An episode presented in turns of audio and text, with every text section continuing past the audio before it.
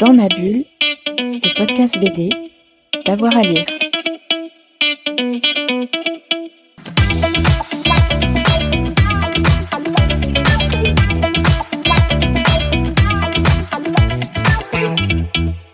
Bonjour à toutes et à tous et bienvenue dans ce nouvel épisode de Dans ma bulle, votre podcast 100% BD avec avoir à lire. Aujourd'hui, c'est une première. On a souhaité avec la rédaction découvrir un peu mieux ce manga qui cartonne en France depuis des années et encore plus depuis euh, quelques mois. Et pour ça, on va s'attaquer aux différents genres euh, dans le manga qui existent euh, dans une série d'émissions avec des spécialistes qui vont pouvoir venir nous apporter leur expertise. Pour commencer, on va aborder le Yuri avec Grégoire Labasse, assistant éditorial aux éditions Ototo, Taifu et euh, Nioniba. Grégoire Labase, bonjour. Euh, bonjour Jérôme. Alors merci d'avoir accepté hein, de décrypter un petit peu euh, le Yuri avec nous. On fera peut-être une autre émission sur, le Boys Love après, mais, mais tout d'abord, quand, je parle de Yuri, le Yuri, c'est quoi? Alors le Yuri, pour dire ça de manière très vaste, c'est un, un, genre à la base littéraire qui parle de relations euh, intimes entre femmes. Ensuite, euh, c'est des relations qui peuvent évidemment être romantiques. Euh, ça ne s'y limite pas, en l'occurrence. Mais c'est un genre assez vaste et qui, en fait, a plus d'un siècle aujourd'hui. Ok.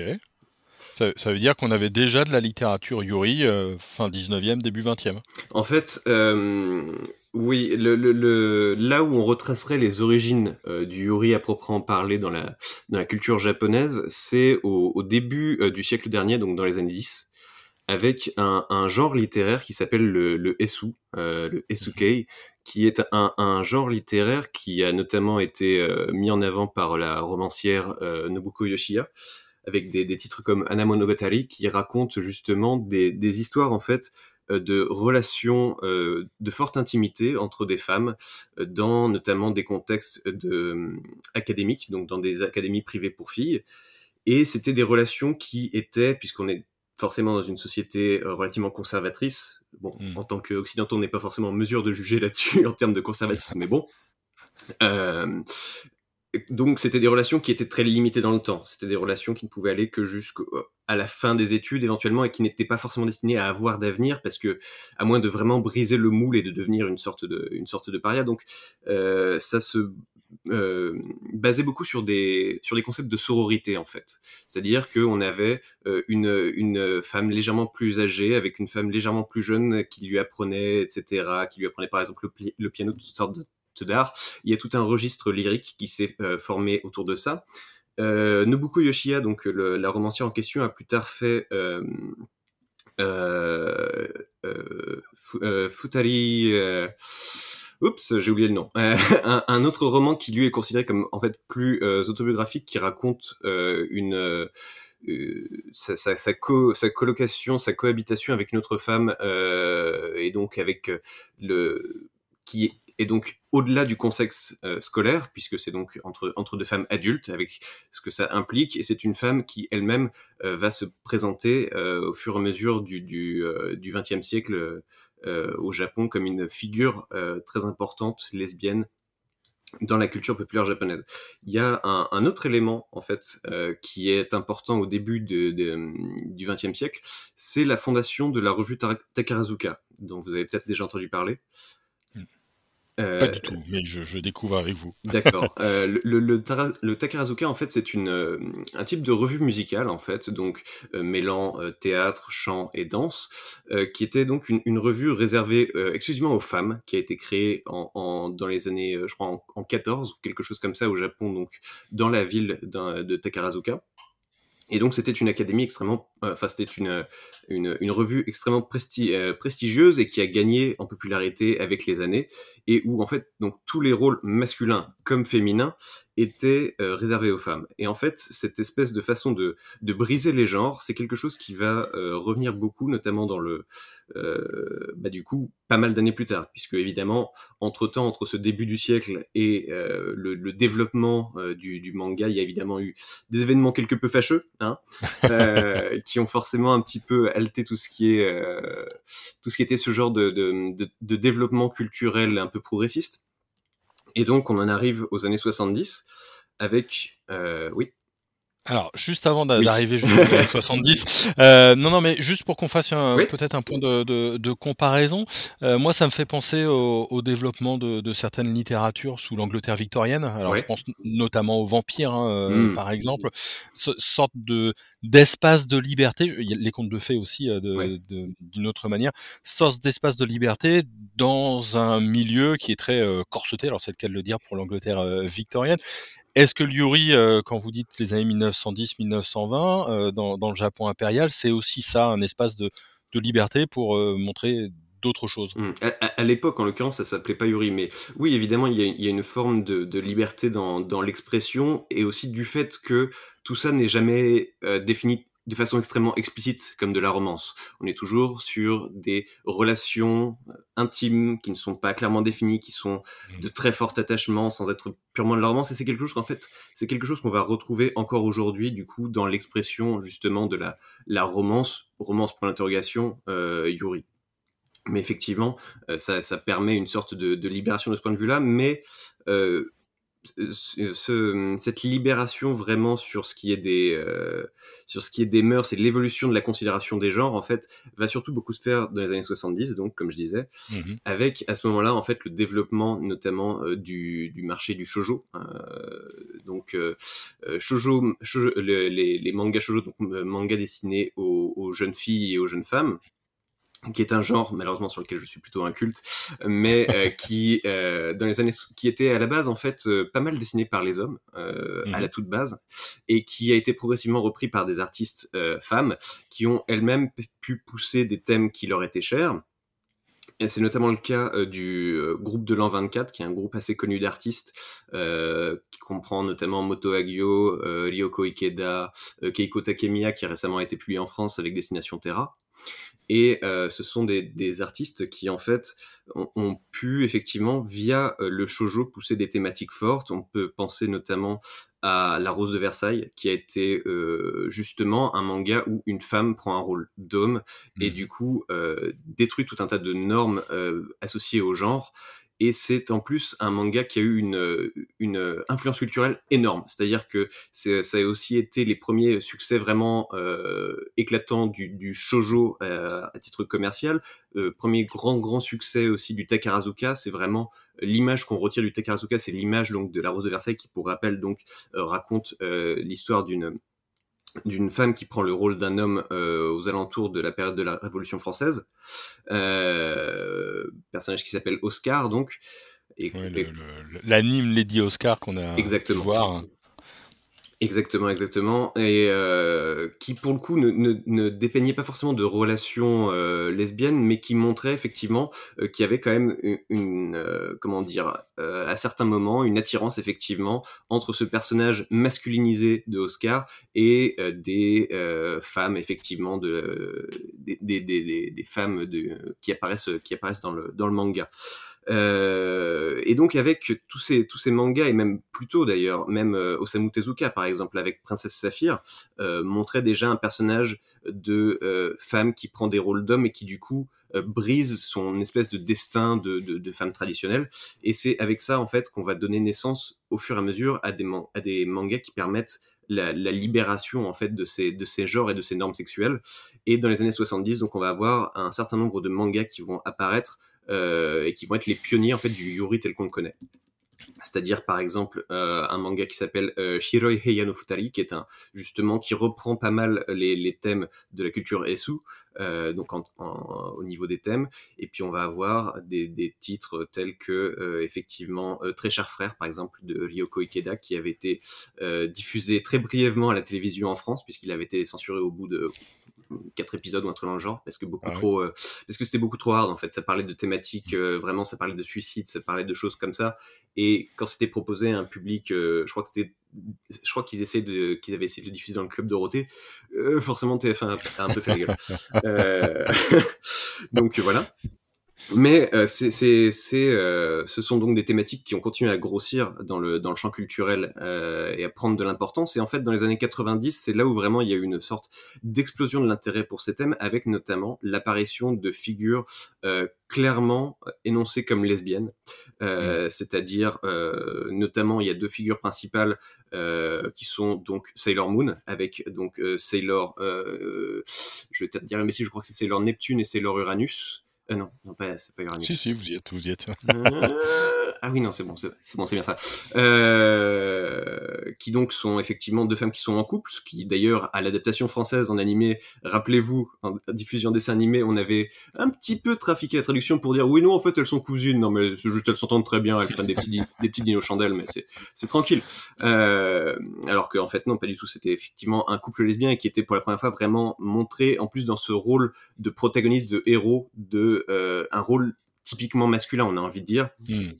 Euh, donc déjà, déjà c'est un, un, manga qui défiait pas mal les genres à l'époque, mais d'autant plus avec ça. Euh, et il y avait aussi euh, une œuvre qui me tient euh, beaucoup à cœur, c'est-à-dire Utena, la fillette révolutionnaire de Kunihiko Ikuhara, qui avait été diffusée en France, je ne sais plus s'il avait été diffusé à la télévision, mais qui avait été proposé en, DVD, qui est un, fabuleux animé justement, qui reprend justement les codes un petit peu du Essou, la figure du prince, de, de, la femme prince en fait, qui va intervenir et qui va essayer de, de s'opposer au destin qui lui est impliqué de qui lui est euh, apposé de par son genre. Mhm. Et donc ces deux œuvres vont ressortir une, euh, certaine effervescence euh, du point de vue notamment du public des, créatrices et des créateurs amateurs. et donc il, il, va y avoir l'apparition vraiment d'une scène d'Ojinshi, donc amatrice, et donc qui va créer des, euh, bah, notamment des, euh, des œuvres inspirées par ces œuvres, des fois en reprenant les personnages, des fois en créant de, de nouveaux personnages pour créer de, de, de nouvelles narrations. Et c'est à partir en fait euh, du début des années 2000 que Lyuri va devenir un genre. D'accord. Oui. J'ai lu beaucoup que dans les années 70, on était beaucoup sur des tragédies, des choses assez sombres. est-ce que est-ce que c'est toujours le cas à partir des années 2000 ou et même ce personnage euh, que vous dites de, femme chevalier euh, prenant, prenant la place d'un homme, est-ce que c'est toujours aussi actuel ou est-ce que les choses ont, ont évolué dans les, dans les thématiques? Alors, euh, ça c'est effectivement un héritage du Yesu et de cette tradition de un amour qui ne peut pas vraiment dépasser les confins de, de, d'un espace très limité, puisque on le sait, le, mariage homosexuel, par exemple, au Japon n'est toujours pas euh, euh, légal. Enfin, ça, ça commence, les, les, frontières commencent à bouger. La, métropole de Tokyo, par exemple, va commencer à reconnaître des, des, des, des unions euh, de, de même sexe à partir de 2023, il me semble.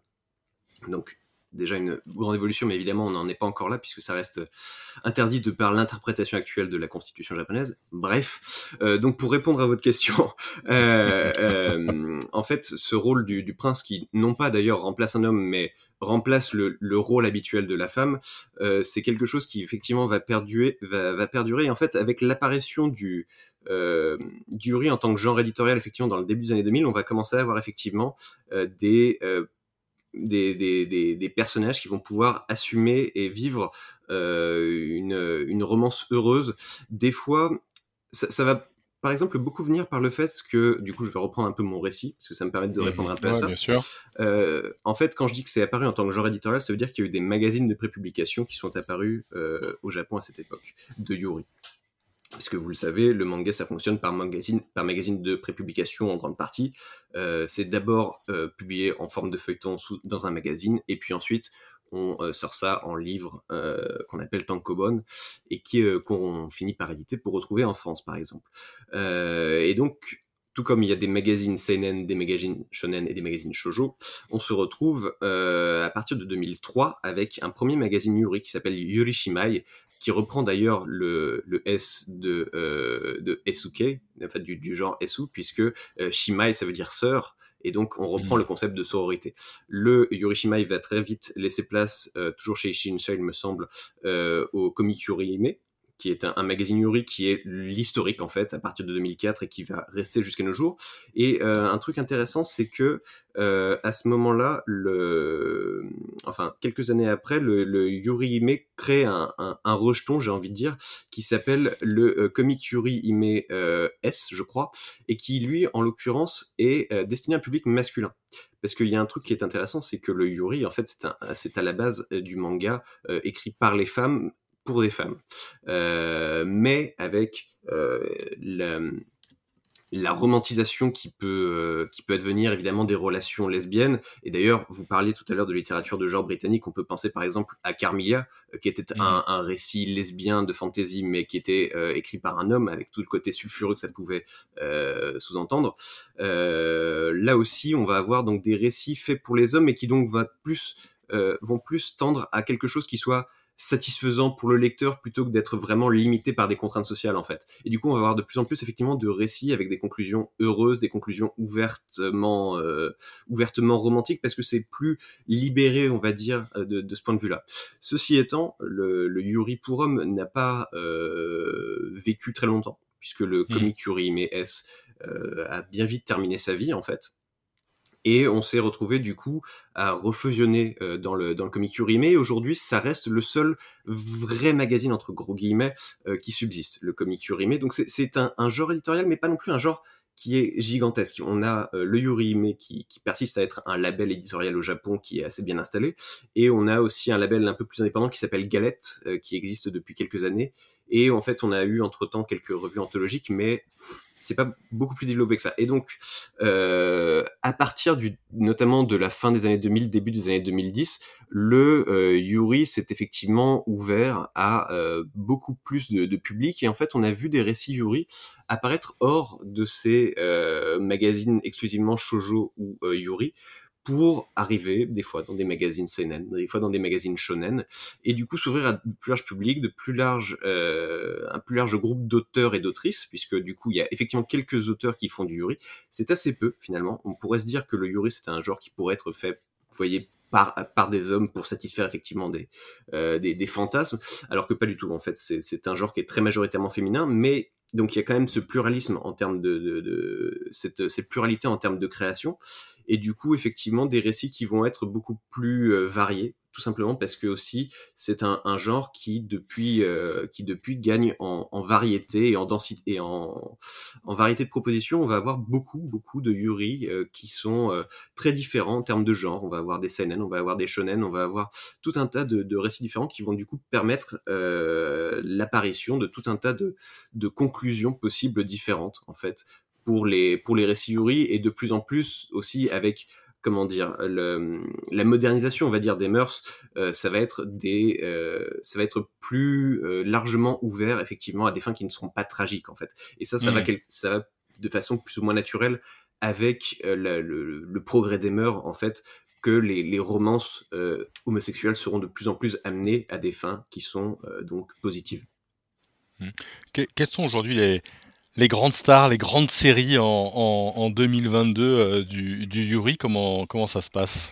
Euh, pour donner quelques quelques stars, il y en a deux qui viennent, euh, il y en a trois qui me viennent à l'esprit. La première, ça va être une série qu'on a nous-mêmes publiée depuis 2013, il me semble, ou un peu plus tard, peut-être 2015, qui s'appelle Citrus, qui est un manga Yuri qui du coup reprend un peu cette cette, euh, cette image du S à la base puisque c'est un ça parle d'un lycée pour filles en fait qui est très qui est relativement strict et dans lequel va rentrer une petite nouvelle qui s'appelle euh, Yuzu Mmh. Euh, qui elle n'est pas du tout dans ce genre de fille très stricte, très euh, euh, comment dire contrainte par les règles. Elle, elle est, elle est ce qu'on appellerait en France une fashionista, une galeuse, donc une, une fille qui est très euh, comment dire, qui aime bien beaucoup se maquiller, mettre des vêtements qui sont assez colorés, etc. Et du coup, évidemment, elle va, elle va causer euh, beaucoup de soucis au sein de l'académie. Elle va notamment rencontrer une fille qui va tout de suite beaucoup l'intéresser, euh, qui s'appelle May. Et en fait, il va s'avérer que c'est euh, la fille de l'homme avec qui se remarie sa mère. Et du coup, elle devient sa demi-sœur. Voilà. Mmh, euh, et donc c'est un c'est un récit qui reprend un peu les, les un peu la, la, la, trame de base, on va dire, du SU, avec d'un côté une fille bien élevée qui reste un peu dans son dans son rang et dans son destin de base qui lui est, qui est imposé, et une autre qui est qui vient d'origine plus commune, moins bourgeoise, et qui elle va être plutôt là pour briser ces, normes.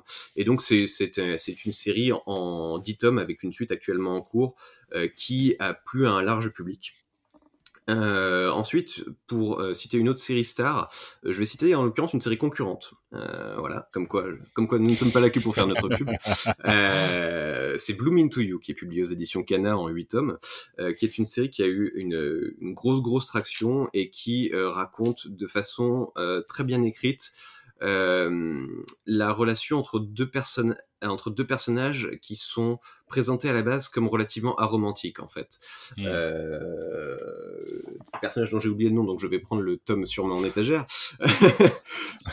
on y a vu que du feu évidemment. Euh, et il n'y a pas le nom sur la quatrième de couverture, donc je me retrouve bien marié. euh, donc de, je, vais malheureusement avoir du mal à le, à le représenter. J'essaie de me le remémorer. Hmm. Je n'y arrive pas. Euh, qui non, mais c'est un, un, un, excellent manga Yuri qui a eu beaucoup de, beaucoup de popularité, qui effectivement va parler de d'un personnage qui a eu à faire face à, à, un deuil en fait, et un autre qui, elle, a une, comment dire, un rapport très distant à la romance. C'est quelque chose qu'elle qu'elle a du mal à comprendre et qu'elle a du mal à apprécier. Elle va rencontrer du coup cette fille qui est, euh, qui comment dire, va euh, euh, cette fille qui s'appelle Toko, il me semble, qui va avoir, elle, donc c'est celle qui a, fait face à un deuil et qui, elle, va avoir, euh, comment dire, une sorte de d'attirance pour cette fille qui n'est pas attirée par elle, du fait qu'il n'y a pas de relation qui, de relation sérieuse qui, qui ressortent de ça, ça ne va pas du coup faire écho au deuil qu'elle a eu. Il n'y a pas ce, cette peur de la perte en fait qu'elle a, déjà vécu et qu'elle a déjà subi. Et du coup, on va créer une relation qui est assez complexe avec ça. Et c'est un, une très bonne série qui, elle, par exemple, pour, euh, pour, euh, pour la donner un exemple, est à la base publiée dans un magazine qui était un magazine plutôt à destination d'un public masculin. Euh, le comique, euh, comique Dengeki Dayo, si, si, je me souviens bien, qui était un magazine entre shonen et seinen. Donc voilà, c'est aussi une série qui est intéressante. Et la dernière, là pour le coup, je retourne dans nos écuries parce que quand même, faut pas déconner, euh, avec Kase-san, euh, Kase-san qui est une très chouette série qu'on édite, euh, et, qui est actuellement en cours de parution avec sept tomes. Et Kase-san, en fait, ça se présente plutôt comme une romance euh, tranche de vie.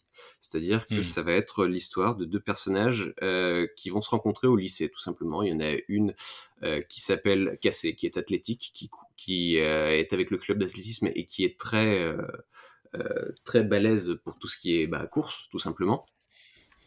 Euh, tandis que l'autre est simplement chargée de s'occuper des plantes et c'est une fille qui ne se fait pas remarquer du tout. Euh, elle reste, elle reste dans son coin. Euh, elle s'appelle Yamada, elle reste dans son coin et personne ne la remarque trop. Et quand elle arrose ses plantes, et eh ben, elle a toujours un œil sur le, sur le cours d'athlétisme où elle voit qui court, et forcément, cette, euh, cette fille qui est plus cool que, toutes les, que tous les garçons, qui est plus rapide que tous les garçons, et ben forcément elle l'intéresse. Et ce qu'elle ne sait pas encore, c'est que euh, l'autre la regardait elle aussi pendant qu'elle courait. Voilà. Donc et à partir de là, on va créer très. En fait, le truc qui est intéressant, c'est qu'on va créer très rapidement une relation de couple qui va être établie. Et en fait, euh, Kassesan, l'intérêt, c'est que ça va développer vraiment ce que c'est qu'une relation de couple au quotidien et sans trop rester dans les status quo. C'est-à-dire que c'est des personnages qu'on va voir évoluer, qu'on va voir euh, gagner en intimité vraiment. Et en fait, on va passer par toutes les étapes d'une euh, relation euh, sans la, surdramatiser entre deux lycéennes qui s'aiment et, voilà dans, un Japon contemporain. Et du coup, c'est très chouette, c'est très bienveillant. C'est vraiment une série qui est euh, que, que j'aurais tendance à conseiller à un peu tous les publics. Donc voilà, si je devais citer trois stars actuellement du Yuri, ce serait celle-là, je pense. Ouais. Qu'est-ce que le, le, Yuri dit de la société japonaise euh, euh aujourd'hui? Est-ce qu'on a un miroir de l'évolution des mœurs euh, et, et, des acceptations? Euh, est-ce que c'est vraiment à moi, français, de, de, de, dire ce que ça dit de la, de la, société japonaise? Et là, je botte en touche et je me barre en faisant, en faisant volter ma cape. Euh, non, bah forcément, le, comme je le disais, le, le l'évolution de la façon dont sont perçus, reçus euh, les récits Yuri, euh, leur conclusion positive, le fait que ce, ne soit de, que ce soit de moins en moins des tragédies, même s'il y en a toujours, parce que ça reste quelque chose qui est quand même assez fortement imbriqué dans ce genre-là, euh, montre aussi qu'il y a une acceptation qui est grandissante, il y a une, euh, comment dire, il y a euh, une conscience, j'ai envie de dire justement, de cette de, de toute cette euh, de toutes ces, ces, ces, personnes donc homosexuelles ou même de on va avoir de plus en plus en fait de mangas qui vont parler de personnes qui euh, ne, ne, correspondent pas à nos normes euh, sexuelles et de genre classiques. Et euh, c'est quelque chose qu'on va de plus en plus voir apparaître dans les mangas et c'est donc quelque chose qui en, en, un sens, est forcément un reflet de la société mmh. japonaise euh, comme elle apparaît. Il y a aussi euh, un truc dont j'ai pas parlé, c'est que de plus en plus, depuis le début des années 2010, même la fin des années 2000, euh, il y a le manga en ligne, c'est-à-dire des mangas qui sont prépubliés en ligne, qui ne sont donc pas contraints par les genres d'un magazine, et pas forcément contraint par le besoin de plaire à un public cible donné. Ce qui fait qu'on va avoir beaucoup de beaucoup de récits justement euh, de ce type de, de récits LGBT+ qui vont apparaître dans ces magazines en ligne et notamment pas mal de yuri qui vont justement euh, venir de cette euh, de cette de cette richesse là et aussi une, la montée du manga autobiographique, ce que les Japonais mmh. appellent le essai manga, euh, qui va être un, type de, de, récit qui va tout simplement parler de la vie de cette personne. Par exemple, c'est euh, le cas avec l'autrice Kabinagata, avec euh, qui avait sorti chez Pika Solitude d'un autre genre, et qui donc raconte sa vie en tant que jeune femme lesbienne dépressive et comment elle fait pour faire face à la solitude qui l'assaillit tous les jours et elle va faire ça en fait en faisant appel au service d'une prostituée euh, d'une prostituée en fait tout simplement. Et euh, donc c'est tout un tas de récits autobiographiques qu'on va retrouver dans lequel effectivement on va aussi retrouver ces types de genres et du coup qui nous permettent eux pour d'avoir un, point de vue beaucoup plus euh, juste et précis sur la société japonaise et du moins sa diversité sans forcément mmh. avoir forcément quelque chose de très statistique et de très de très chiffré, de moins d'avoir des expériences en fait de personnes euh, de personnes lesbiennes et même dans le yuri en fait. Parce que euh, le yuri on, on, peut on peut se dire effectivement que c'est euh, que c'est dessiné par des, des, femmes qui ne sont pas forcément lesbiennes, mais c'est euh, bah déjà il y a une chose c'est que les, les auteurs et les autrices de manga sont généralement euh, peu prolixes sur leur identité, tout simplement beaucoup utilisent même l'énorme majorité utilise des, noms de plumes, euh, très peu révèlent leur, euh, leur réel visage, et il y en a plein dont on sait à peine si, ce, si c'est une femme, une, euh, une femme, un homme, une personne euh, non binaire ou, euh, ou autre, vous voyez. Donc mais on a de plus en plus en fait d'artistes yuri qui vont se présenter ouvertement comme euh, effectivement lesbiennes et qui vont utiliser de cette expérience euh, pour euh, raconter tout simplement ce qui se passe dans leur vie ou aussi s'en servir dans des récits eux de fiction. Donc ça va être le cas par exemple pour Jin, Jin, qui est une artiste il me semble inédite en France et qui publie des, du yuri depuis au moins dix ans. Euh, J'en ai d'autres en tête, mais je me souviens plus de leur prénom, donc je vais malheureusement les skipper. mais, oui, il y a tout, euh, il y a de moins en, enfin, il y a de plus en plus d'artistes qui effectivement vont se présenter ouvertement comme euh, lesbiennes, euh, et on va avoir de plus en plus effectivement conscience. Et c'est quelque chose d'assez euh, intéressant de voir que par rapport à cette première euh, artiste dont je vous parlais, donc Nobuko Yoshiya, qui elle était ouvertement dans une relation lesbienne euh, avec euh, avec euh, avec une femme, on, on, revient de plus en plus justement à une à, une, à des à des autrices qui s'identifient clairement comme lesbiennes. Et ça je trouve que c'est très fort dans ce que ça offre à la diversité du yuri manga. Donc voilà ça, ça je trouve que c'est c'est très positif dans l'évolution de, de, de ce milieu. Une dernière question, parce qu'on a vu euh, des, des, auteurs et des autrices de manga euh, francophones euh, oui. et français euh, arriver avec différentes séries. Est-ce qu'on a des, des, artistes ou des autrices dans le Yuri aujourd'hui en France? Tout à fait. Il y, a, il y, a, une artiste qui est éditée aux, aux éditions H2T qui s'appelle Kali, qui a créé un manga, un manga français donc, qui s'appelle Anano Breath, donc le le, le, le, souffle, le souffle des fleurs, euh, qui raconte justement l'histoire d'une relation amoureuse entre deux, entre deux jeunes filles. Et à ce qui paraît, c'est très très bien. Je l'ai dans ma bibliothèque là, mais malheureusement, et fait partie de la pile à lire. Désolé, je ne peux pas en lire. Bon, bah, parfait. Ouais. Merci beaucoup, Grégoire. Eh ben, merci, Jérôme, de m'avoir écouté tout ce temps. bah non, non, c'est une, une, première euh, bonne approche donc pour euh, le, le, Yuri. Euh, si vous voulez nous conseiller hein, des, des, séries à vous qui nous écoutez, évidemment, vous n'hésitez pas à nous laisser un, un petit commentaire. Abonnez-vous pour avoir euh, les notifications des prochains épisodes et puis euh, likez, partagez, parlez-en autour de vous pour qu'on continue à écouter dans ma bulle. Merci beaucoup à tout le monde. Au revoir.